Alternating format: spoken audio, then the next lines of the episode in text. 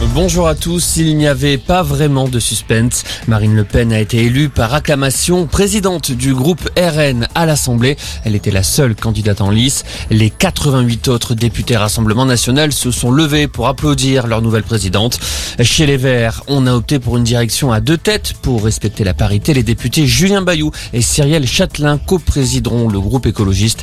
Du côté des socialistes, c'est Boris Vallot qui a été élu président du groupe. Le rétropédalage du journal Le Point après la publication d'un article accusant les insoumis Raquel Garrido et Alexis Corbière d'exploiter une femme de ménage sans papier. Le journal a finalement retiré l'article de son site internet expliquant que des erreurs avaient été commises.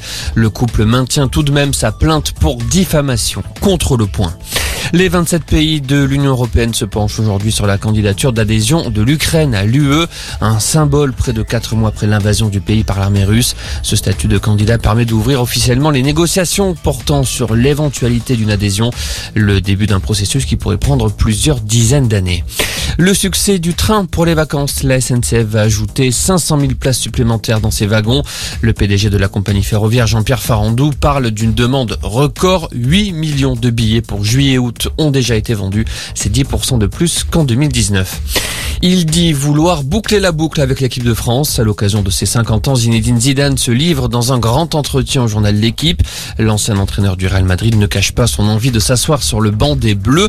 Si l'opportunité se présente, je serai indique la légende de l'équipe de France.